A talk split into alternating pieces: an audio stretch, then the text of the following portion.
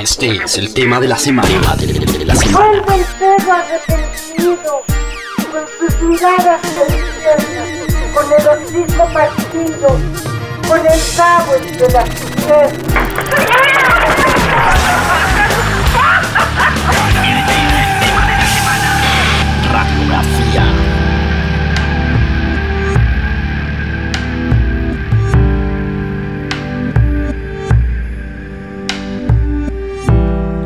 De Madrid al cielo y del cielo al sur del sur.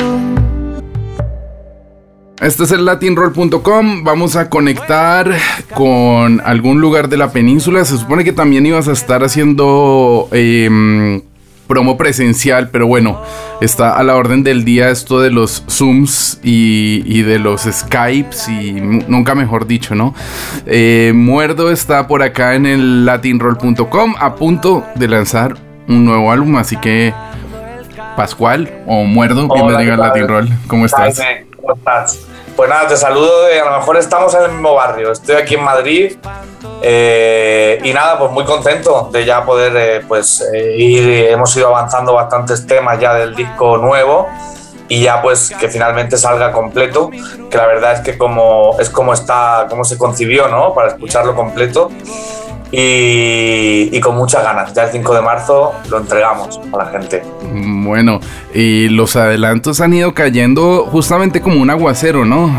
poco, poco a poco, pero se fue configurando ahí y, y fueron casi cuatro, cuatro adelantos los que, los que se fueron presentando de, de este álbum. Vámonos atrás en el tiempo y cuéntame un poco de dónde viene un poco el origen y, y como ese, ese pistoletazo de salida eh, de cuando empezaste. mm, Tú eres de Murcia, si no estoy mal. eh, tengo amigos, tengo algunos amigos cercanos en, en, en Murcia. eh, y, me gustaría saber un poco cómo fueron tus inicios, porque por ejemplo, hablando con, con Rafa eh, y los Viva Suecia me decían, bueno, pues nosotros hacíamos ahí algunas cosas, pero nunca quisimos ser una banda. Eh, Tarque siempre quiso tener una banda, por ejemplo, ¿no? Eh, en tu caso, bueno, no sé, porque además tu, tu género tampoco está muy cerca, es bastante alternativo, pero es bastante polivalente. O sea, tú, de hecho, estos cuatro adelantos que, que- hemos escuchado de, de- de este nuevo álbum, eh, está por todos lados, o sea, hay de todo, hay dub, hay reggae, hay, hay beats, hay guitarras acústicas, hay alguna secuencia, hay programaciones, hay raíces. ¿Cómo definirías un poco todo esto y de dónde viene tu música? Sí, mira, la verdad es que yo me considero un poco degenerado, ¿vale? O desgenerado, como lo quieras llamar. Sí. Eh, de hecho, mis discos, todos mis discos son muy heterogéneos. En todos ellos hay, hay diferentes estilos o acercamientos a diferentes estilos. Y el hilo conductor es mi voz, ¿no? Mi voz y mi mirada sobre las cosas. Eh, yo empecé muy en el entorno de la música de autor. Mm, Eh, muy jovencito ya me vine para Madrid. Yo la verdad es que en Murcia estuve muy poco tiempo, solo al principio, como el primer año que empecé con el proyecto. Luego saqué mi primer disco, me vine aquí a Madrid y yo me curtí mucho en los locales pues, de los cantautores de aquí de Madrid, Libertad 8, Galileo Galilei, El Búho Real. Eh, digamos que esta, todo esto ha sido mi cuna, ¿no? claro. Y Mm, luego ya en el segundo álbum, digamos que me voy una época a Barcelona y ahí entro en contacto con Amparo Sánchez, con Amparanoia. mm. Hacemos juntos mi segundo disco y digamos que ahí me abro un poco ya lo que es más a sonidos más étnicos, más mestizos. Y todo esto ya se acelera y se va consolidando a través de los viajes a Latinoamérica, que ya empiezan a surgir. Entonces al final el proyecto ahí ya fue adquiriendo eh, una, digamos, un- una marcación más decantada por el folclore, eh, por el mestizaje, por los ritmos étnicos, etc. Y justamente estaba leyendo, además no sé cómo te fue, porque leí que estuviste en Argentina a principio de año, en pleno verano, además con ese calorón que, que hace en, en, en Argentina, y, girando en, en esta nueva normalidad, no, no sé qué experiencia, cómo, cómo lo viviste. Además que supongo que no es la primera vez que, que, que atraviesas el charco y que tocas en Argentina. Sí, no, no, en absoluto. Llevo mucho tiempo viajando a Argentina. De hecho, en marzo, bueno, tuvimos que cancelar un concierto muy grande que teníamos en Conex. Mm, Eh, tanto en Argentina como en Chile, en Colombia, en México. Y en este caso, pues fui de vacaciones. Fui de vacaciones, lo que pasa que tengo unos productores muy activos allí y me dijeron, bueno, vamos a aprovechar y vamos a armar algo.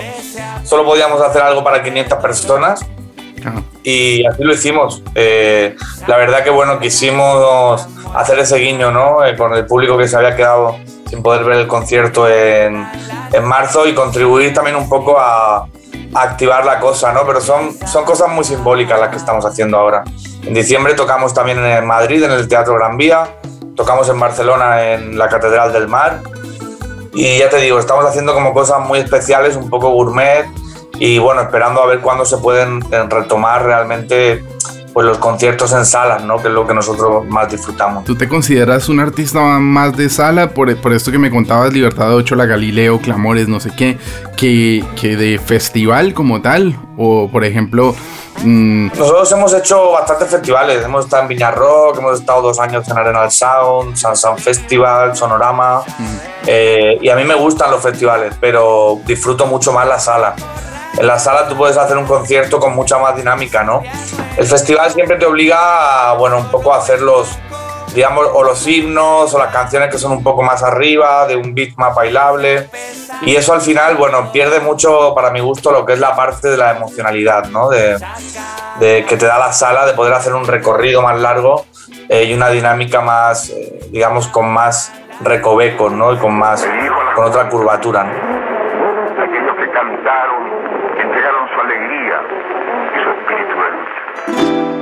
Latinroll.com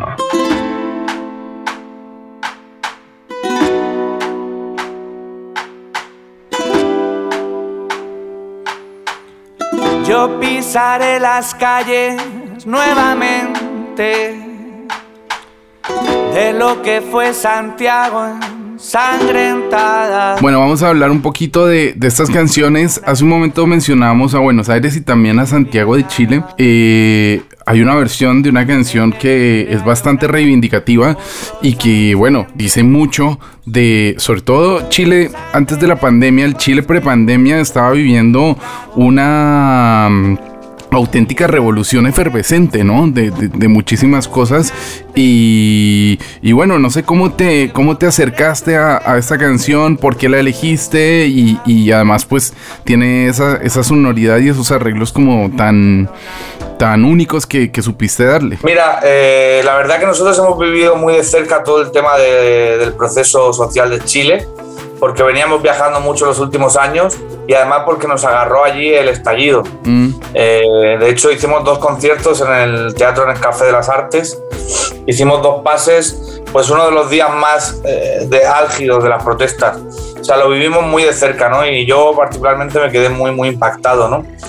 Y cuando estaba haciendo el disco me topé con el texto de Milanés, ni siquiera con la canción, la canción la había oído, sí. por supuesto, porque es un tema mítico, eh, pero me topé con el texto y fue cuando realmente me dieron ganas de remusicalizarlo, ¿no? Porque lo que hemos hecho no es una versión, no es un cover de la canción, es una remusicalización del texto. Sí. Realmente. Sí.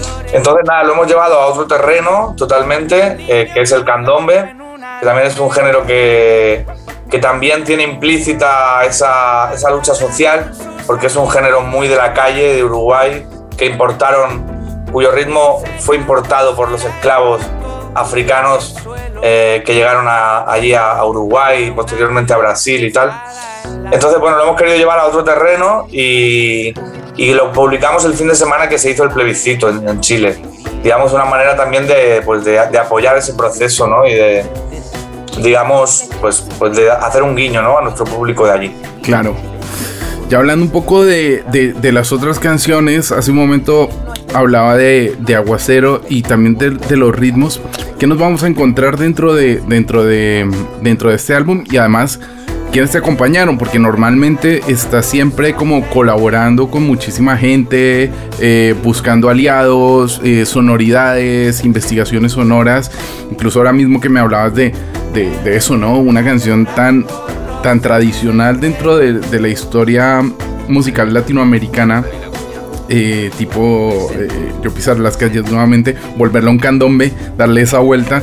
Eh, no sé, eso es, muy interesante y, me gustaría que me contaras un poco de cara al disco entero y a, esta nueva obra que vas a publicar. bueno, el disco todavía continúa un poco el paseo ¿no? que, que estamos haciendo por distintos géneros latinoamericanos. Y en este caso hay pocas colaboraciones y las que hay están totalmente eh, digamos, las demandaba la canción, ¿no? Las demandaba la canción. las colaboraciones que hay no son estratégicas ni marketineras, son realmente eh, hacemos uso de instrumentos vocales, ¿no? Que me fascinan, ¿no? Como son el de Lido Pimienta, eh, que es una cantante colombiana. Tremendo, de, hecho es uno de los, de los álbumes más importantes hechos, bueno, ni siquiera hechos en Colombia, porque ya sabes que Lido eh, está residiendo en, Canadá, ¿no? Pero sí, es uno de los talentos como más destacados que tiene actualmente, mm, actualmente Colombia. Sin duda, la verdad es que bueno, tanto su voz, su magnetismo, también lo que representa como mujer, migrante, afrodescendiente, creo que tiene mucho poder, ¿no? La propuesta de, de Lido. Y era la primera vez que nosotros nos tirábamos por una cumbia, nunca habíamos hecho una cumbia así con tintes electrónicos y queríamos una voz femenina y una voz femenina que encajase ¿no? y, que, y, que, y que aportase ¿no? el color que queríamos. Y la verdad es que bueno, ha sido fascinante porque además Lido es coautora de la canción, eh, digamos que era una canción empezada que la terminamos juntos. Y la verdad que bueno, muy, muy contentos con esa colaboración, con la del niño de Elche también que aporta unas, unos, sutiles, eh, unos sutiles quejidos y una base armónica y rítmica muy experimental en el primer tema del disco. Eh, queríamos, digamos, también eh, contextualizar a la gente en el viaje que iba a ser el disco, ¿no? Y entonces el primer tema es un avión despegando, comienza así, y de repente se empiezan a mezclar las sonoridades andinas con las flamencas de ahí que necesitásemos un poco el apoyo de, ese background, un poco de quejidos flamencos y demás, que es lo que ha aportado Paco, ¿no? Mm. Y luego está Pero Tachingo, en una canción que es una especie de baguala, como una copla del norte argentino, eh, filtrada por la electrónica.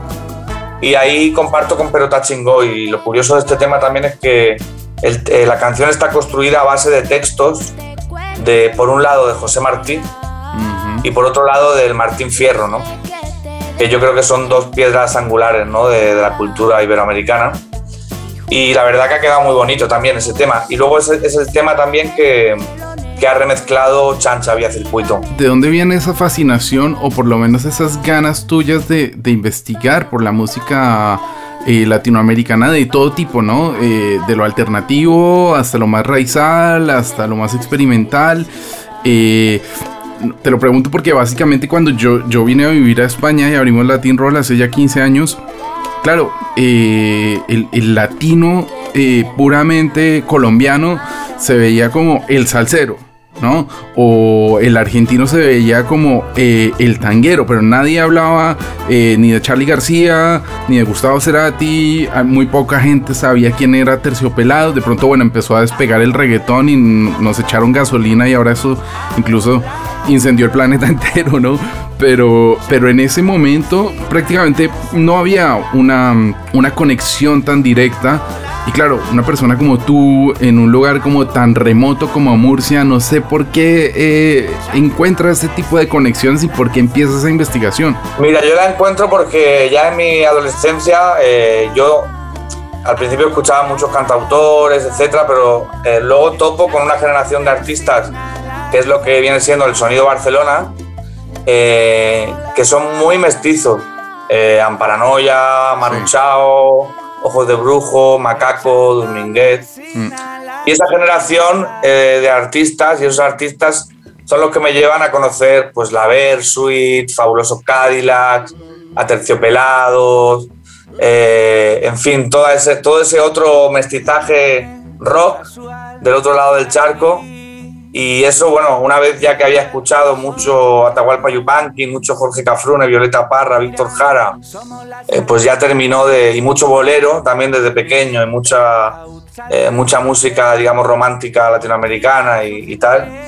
pues nada, todo eso acabó, acabó de configurar un poco mi mapa de, de ¿no? Muy interesante de verdad y, y sobre todo que, que, que, sigas manteniendo como, como esa investigación y, y ese ritmo, ¿no? Ese camino que, que, ya tiene varios discos, cuatro o cinco, cinco álbumes y que... Eh, bueno, ahora estás a punto de ahora estás a punto de estrenar este nuevo. Hace un pocos días eh, estaba escuchando un proyecto muy interesante ahora que hablabas del Guido Pimienta, eh, Héctor Buitrago y otros diseñadores de sonido de Colombia. De hecho, hoy en el programa de hoy en Scanner FM en Barcelona lo presentábamos en Latin Roll, que eh, se llama Voz Terra y es un diseño sonoro de las desde las ventanas y de diferentes humedales en diferentes zonas de Colombia y eso lo convirtieron en canciones. De hecho, Lido Pimienta y Connector hicieron, hicieron, hicieron una muy interesante. Hay muchos artistas que en este momento y justamente con este tema de estar tanto tiempo encerrado en casa o de compartir un poco más con la naturaleza, se han tirado un poco a, trabajar como con los, los sonidos ambientales y meterlos adentro de la, de la música. Por lo menos eh, a, Simón de Bomba Estéreo le pasó también con su proyecto Monte. Y estoy viendo que hay varios, hay varios artistas en diferentes lugares del mundo que, que como que lo están haciendo. A ti eh, esto de la, de, la, de la pandemia, de estar confinado, ¿cómo, cómo te, cómo te, cómo se volcó. Probablemente estas canciones ya las tenías casi que hechas e investigadas desde antes, ¿no? Pero cómo, cómo también te ha, te ha dado vueltas en la cabeza y creativamente todo esto. Realmente, realmente yo eh, casi todo el disco lo he compuesto los primeros meses de la pandemia. Mm. Eh, pues nosotros pensamos grabar el disco más en la segunda mitad del año y al final se aceleró el proceso porque estaba en Buenos Aires y quería aprovechar el tiempo y además a mí lo que me ha dado la pandemia ha sido mucha capacidad de introspección, o sea, mucho tiempo y espacio para poder mirarme dentro, repensarme, eh, analizar mis procesos, mis últimos años que fueron de mucha actividad y uno a veces no le da tiempo de digerir. Entonces, eh, me, lo he tirado mucho por ahí, ¿no? Esta oportunidad de, de la pandemia. Y claro, obviamente de ahí lo que han salido canciones que yo creo que bueno, son muy pues, eh, personales, autobiográficas, introspectivas eh, y de alguna manera y de alguna manera lo he tirado por ahí, ¿no? Por ahí, por el hecho también de bueno, de tener un tiempo maravilloso para, para, para investigar en lo musical, ¿no? Pues Pascual, muchísimas gracias por tu tiempo, muchísimas gracias por este álbum me lo escucharé atentamente y, y, estaremos muy pendientes acá en Latin Roll de, de, irlo rotando. Preséntale a los oyentes de Latin Roll. Yo creo que cuando publiquemos esta entrevista ya estará todo, todo publicado y ya estará por ahí la de Lido Pimienta. Me gustaría que nos presentaras esa y nos contaras un poquito más sobre esa canción. Bueno, pues hola, soy Muerdo y para todos mis amigos y amigas de Latin Roll, eh, los invito a que escuchen esta canción a volar con Lido Pimienta, es una canción que habla de los amores que no acaban del todo eh, y de cómo, y de cómo bueno, y, de, y, del contraste muchas veces entre cómo nos gustaría que fuera la vida eh, y cómo es en realidad. Eh, y para eliminar esa diferencia muchas veces solo hay que ponerse a volar, ¿no? aunque sea sin alas, aunque sea sin red, eh, aunque sea sin una colchoneta debajo. ¿no? Creerás que estoy haciendo realidad todos mis sueños, sin reparar en que te siento lejos, gozando mi estrenada libertad. Y solo voy tratando inútilmente de entenderme,